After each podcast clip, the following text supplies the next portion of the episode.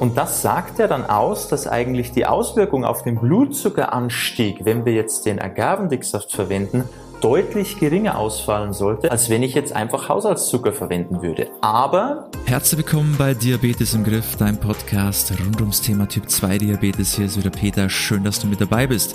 Heute geht es darum, um die schönen Zuckeralternativen. Ja, weil als Diabetiker, du weißt ja genau, Zucker ist nicht so gut, aber man versucht halt dann doch irgendwie nach Alternativen zu suchen. Ja, was gibt es denn sonst noch? Weil man will ja nicht auf das Süße verzichten. Und da kann man halt in die ein oder andere Falle tappen, weil man denkt, diese Alternativen wären besser aber man schadet sich dann sogar noch mehr. Und da möchte ich dir heute mal einen kleinen Einblick geben in, ähm, ja, vor allem Agavendicksaft, weil das doch häufig verwendet wird. Und ist das wirklich so gut im Vergleich zum normalen Haushaltszucker oder sollte man da doch lieber die Finger lassen? Spannende Sache, ich wünsche dir viel Spaß bei dieser Folge.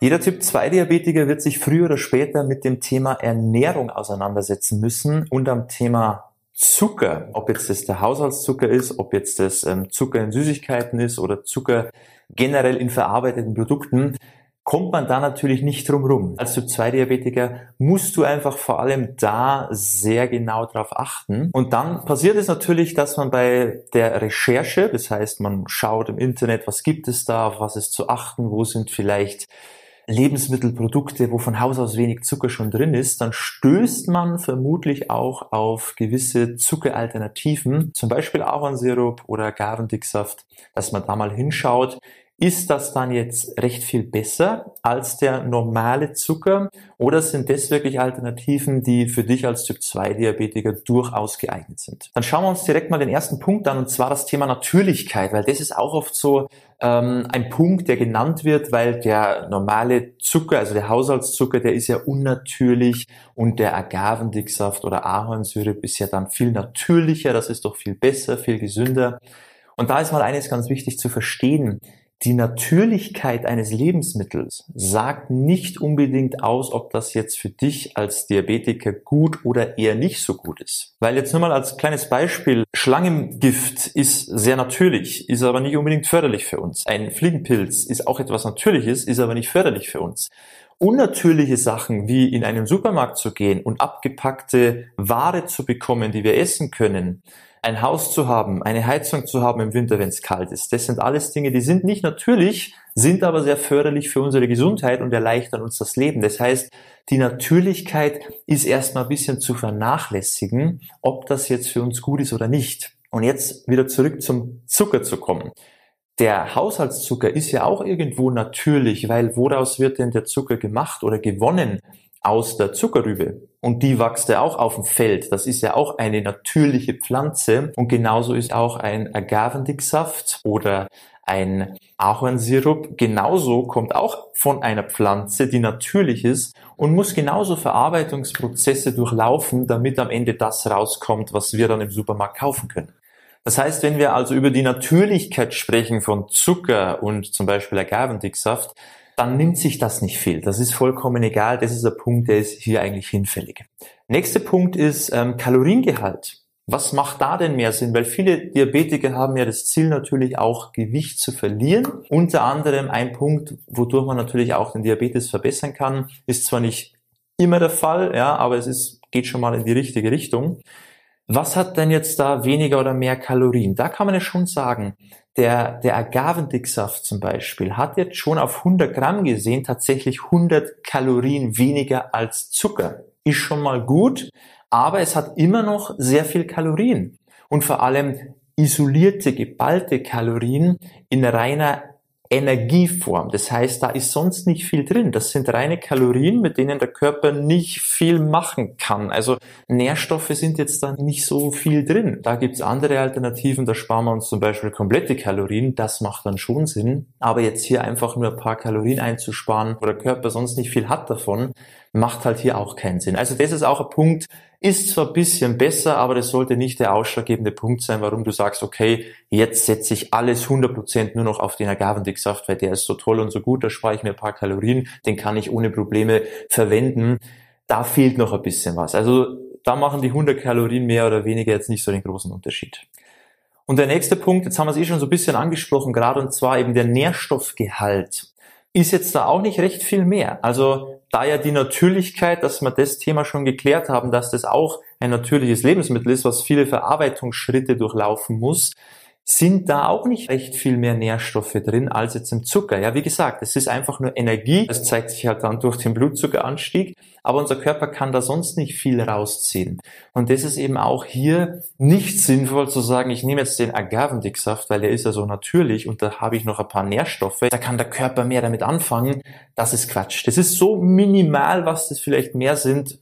Das ist dem Körper egal. Ja, also das ist hier auch kein Punkt, wo man sagen, ja, so Agavendicksaft, go for it und der böse Haushaltszucker, den wollen wir nicht mehr. Das macht hier auch nicht unbedingt den Unterschied.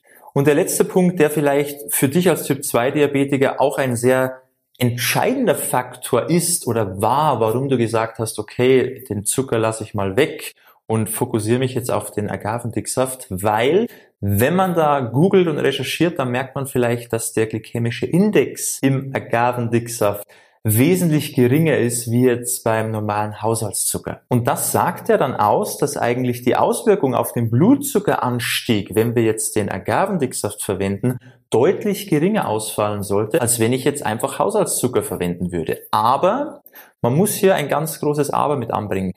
Einerseits, es ist so, ja, es stimmt auch so, dass das weniger Auswirkungen auf den Blutzucker hat, das Problem ist nur, das liegt daran, dass das isolierte Fructose ist. Und isolierte Fructose hat zwar eine weitaus geringere Auswirkung auf den Blutzuckerspiegel, ist aber aus gesundheitlicher Sicht extrem, extrem schädlich. Und nicht umsonst wurden sogar Diabetikerprodukte, die es früher mal gegeben hat, die eben mit isolierter Fructose gesüßt wurden, ja, weil eben Diabetikerprodukt kaum Auswirkungen auf den Blutzuckerspiegel, die wurden verboten, weil es eben so schädlich für die Gesundheit ist. Und warum ist es so? Ganz einfach, weil isolierte Fructose zu einer Fettleber führen kann.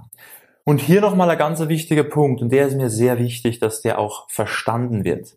Isolierte Fructose ist nicht gleichzusetzen mit der Fructose, die sich im Obst befindet, im ganzen Lebensmittel. Ja, wir haben hier jetzt zum Beispiel einen Apfel. Ja, da ist Fructose drin. Aber die Fructose im Apfel, ja, in dieser Lebensmittelmatrix mit den ganzen Mineralstoffen, Vitaminen, Ballaststoffen, das ist ja nicht nur Fructose, da wirkt es ganz anders im Körper. Der Apfel ist kein Problem, die Fructose im Apfel ist kein Problem. Wenn wir jetzt aber aus dem Apfel die Fructose isoliert herausnehmen und diese dann verwenden zum Süßen, als Sirup, zum Backen, was auch immer, wenn wir die isoliert essen, diese Fructose, das ist ein Problem. Nicht die Fructose in Obst. Das kann man und darf man nicht vergleichen, weil dann machst du dir das Obst schlecht, isst kein Obst, dann gehen dir hier extrem viele Nährstoffe ab. Und was ja auch super lecker ist, ja, auf, auf der anderen Seite ist es ja schade, wenn man kein Obst mehr essen kann. Und du machst ein gesundes Lebensmittel schlecht, weil du denkst, die Fructose im Obst wirkt genauso wie isolierte Fructose. Das ist Quatsch. Wenn ich davon spreche, dass isolierte Fructose schlecht ist, dann meine ich wirklich nur die isolierte Fructose, nicht die Fructose im Obst. Ganz wichtig zu verstehen hier. Und das waren jetzt mal die wichtigsten Punkte zum Thema Zuckerersatzprodukte, ja, in die Richtung Agavendicksaft, Ahornsirup. Es nimmt sich nicht viel. Man muss nicht denken, das ist besser, das ist gesünder, da hat man mehr davon, das wirkt weniger auf den Blutzuckerspiegel. Ja, vielleicht, aber gesundheitlich wird sich dadurch dein Zustand auch nicht verbessern, bringt alles nichts. Also wenn du süßt, dann wirklich solltest du auf Erythrit zurückgreifen. Erstens mal sparst du dir Kalorien, zweitens wirkt das auch nicht auf den Blutzuckerspiegel und drittens ist das kein Problem. Süßungsmittel sind nicht so schädigend, wie es oft äh, immer genannt wird, dass man das ja nicht essen darf und das ist so ungesund. Das ist Quatsch. Wir essen ja nicht kiloweise davon jeden Tag. Natürlich sollte man das im Auge behalten, je nach Verträglichkeit auch, aber das wäre eigentlich die ideale Lösung bitte Finger weg von Ahornsirup, generell von irgendwelchen Sirups, von isolierter Fructose, von diesen Zuckeralternativen. Bringt nichts, lass es sein. Und ich hoffe, das ähm, hat dir hier mal wieder die Augen geöffnet, dass du eben solche Dinge in Zukunft weglässt, wenn es eben ein Thema für dich war. Und wenn du mehr solcher Infos brauchst, die vor allem auf dich auch zugeschnitten sind, dann kannst du dich auch gerne mal auf unserer Website eintragen fürs kostenlose Beratungsgespräch. Dann kann man eben da mal die ganzen Punkte, die vielleicht bei dir auch gerade noch unklar sind, sind, wo du dir denkst, ach, das habe ich mal gehört, aber in Wirklichkeit ist es Quatsch und du verrennst dich da in irgendwas hinein, was gar nicht funktioniert, dann können wir das da mal klären und dann wird die Sicht für dich klarer. Das heißt, dann hast du deinen Plan, dann hast du deinen Leitfaden, dann siehst du dein Ziel und weißt auch, dass du das auch erreichen kannst. Das wäre natürlich eine geniale Sache. Also wie gesagt, www.peterseidel.com. Trag dich mal ein fürs kostenlose Beratungsgespräch. Dann können wir mal solche Themen und mehr natürlich an dich anpassen, dass du einfach das an die Hand bekommst, was du brauchst, damit es für dich funktioniert. Und zwar langfristig. Okay, in diesem Sinne wünsche ich dir jetzt alles Gute und beste Gesundheit und hoffentlich bis zum nächsten Mal. Ciao, mach's gut, dein Peter.